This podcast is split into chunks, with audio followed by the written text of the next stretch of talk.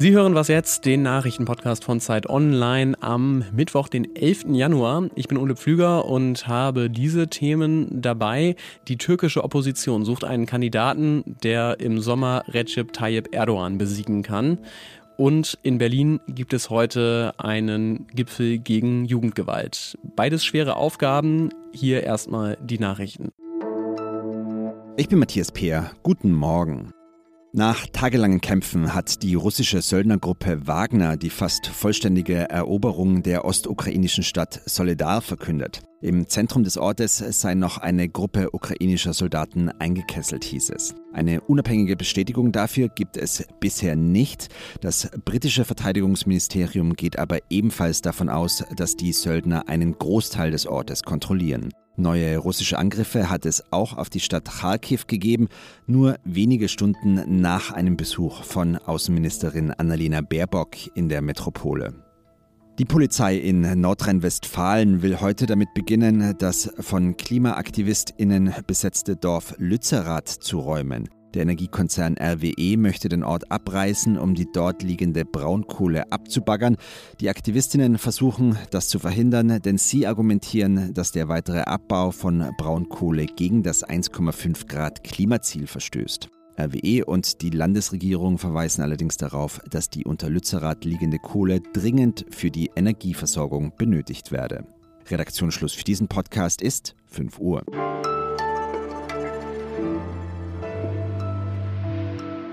Seit 20 Jahren regiert Recep Tayyip Erdogan die Türkei und er tut das zunehmend autokratisch.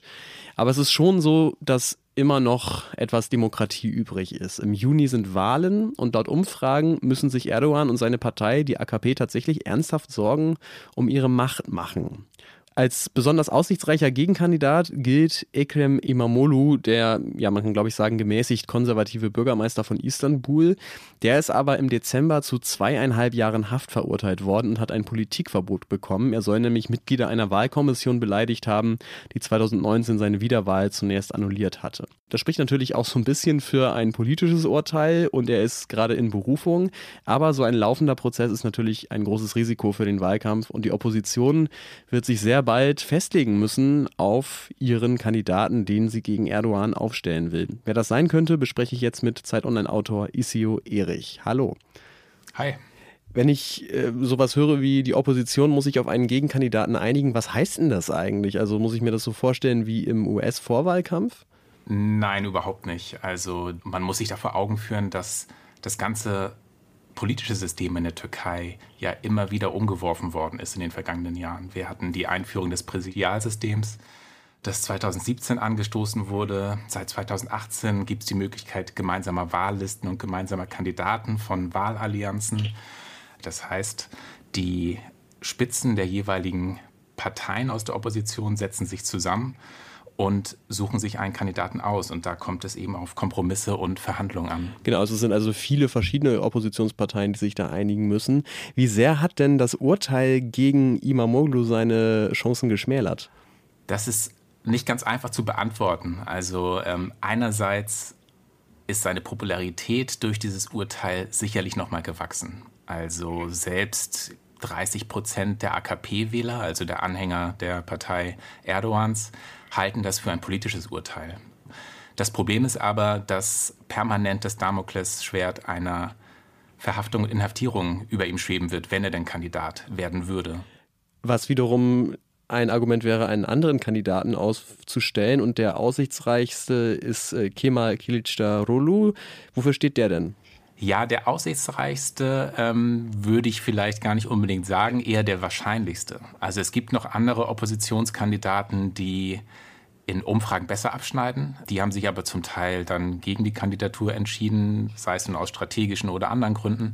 Ähm, aber der wahrscheinlichste ist, ähm, wie du richtig gesagt hast, Kemal Kilicdaroglu. Und der steht vor allem für eine sehr ausgleichende, einbindende, ruhige Politik. Also er hat sich mal den Spitznamen Kemal Gandhi verdient durch diese Art. Ähm, und das ist natürlich der komplette Gegenentwurf zu dem, was Erdogan anbietet, der ja vor allem dafür steht, dass er das Land sehr, sehr gespalten hat in den vergangenen Jahren. Vielleicht reden wir noch mal kurz über Erdogan. Was setzt er denn der Opposition inhaltlich entgegen? Also Erdogan hat ein Thema, das er immer hochhängt, einfach weil er seine Wählerschaft gut kennt. Er ist äh, akribisch darin, Umfragen auszuwerten und Nationalismus ist ein Thema, das bei den Leuten, die ihn potenziell wählen, immer oben auf der Agenda steht. Das ist sicherlich auch einer der Gründe, warum wir weiterhin die Debatten über den NATO-Beitritt Schwedens haben. Ähm, das ist eine, einer der Gründe dafür, dass ähm, über eine mögliche Bodenoffensive in Syrien gesprochen wird da gibt es ganz, ganz viele Felder, wo er sich da profiliert. Ähm, der Getreidedeal mit der Ukraine auch.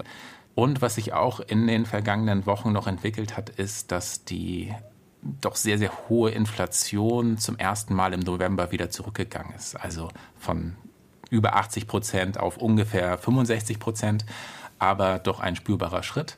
Und wenn das sich so weiterentwickeln sollte, wird Erdogan sicherlich auch damit werben, die Wirtschaft der Türkei wieder auf Vordermann zu bringen. Und gerade diese außenpolitischen Themen, die du genannt hast, ähm, Syrien und auch die NATO sind natürlich Themen, die uns auch in Deutschland sehr beschäftigen werden. Vielen Dank für deine Einschätzung, Isio Erich.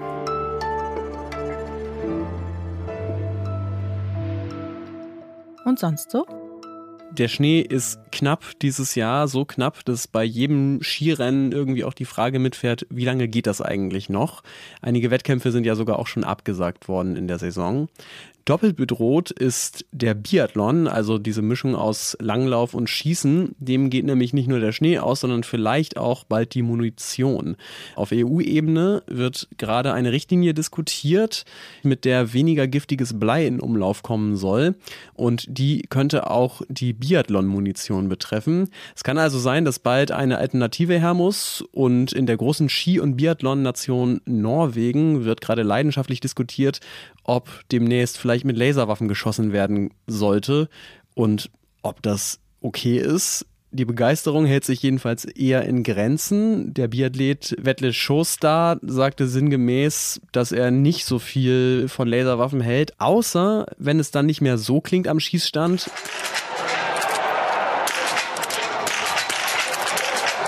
sondern eher so Laser Star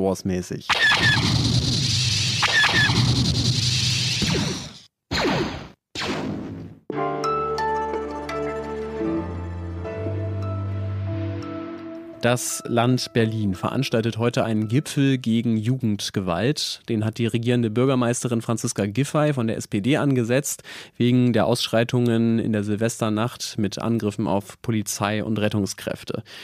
Und wahrscheinlich auch ein bisschen, weil gerade Wahlkampf ist.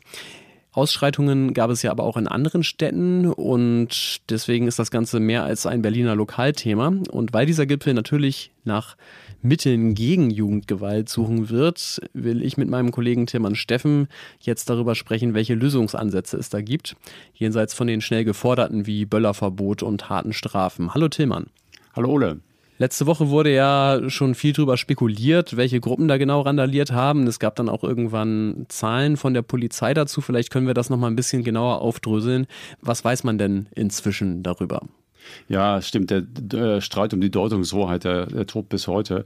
Die Kernfrage eben, wie viel Anteil hat der Migrationshintergrund äh, von Menschen an der Gewalt der Silvesternacht?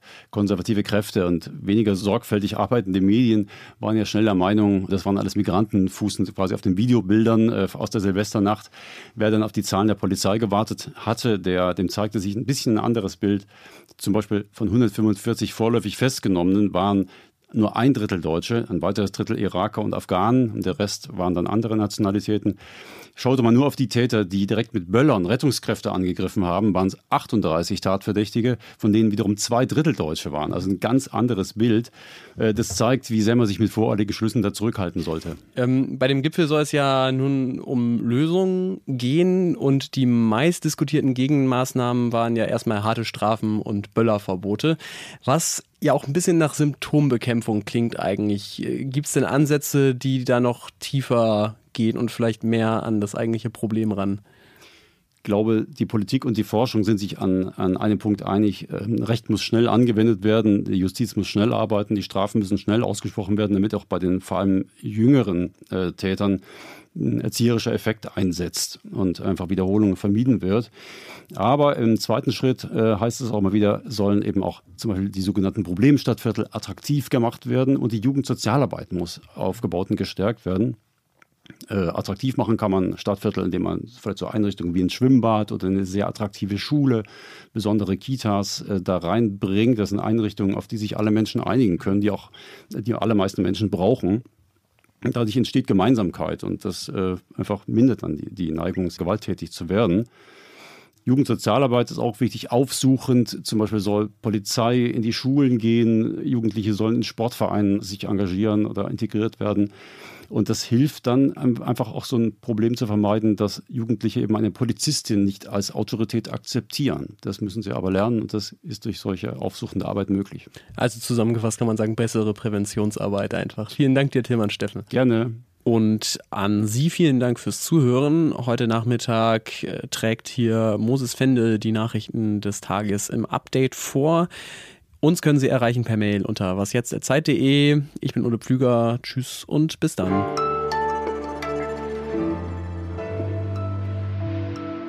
Huch. Jetzt fällt hier schon das Studio auseinander.